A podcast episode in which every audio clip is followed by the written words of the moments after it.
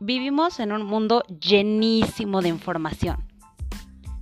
O sea, el azúcar te hace daño, todo te da cáncer y terminas así que no puedes comer absolutamente nada porque hay información que dice que la leche es muy buena, que por el calcio, hay información que dice que los lácteos son lo peor del mundo y van a hacer que te mueras. y ya no sabes ni siquiera qué hacer con tanta información. O tienes un proyecto y lo quieres hacer, pero tienes otro y tienes otro y hay ya tantas cosas en tu agenda que no sabes qué vas a hacer primero y no puedes hacer todo a la vez. Entonces, calma, respira, no hiperventiles. Este podcast se trata de eso.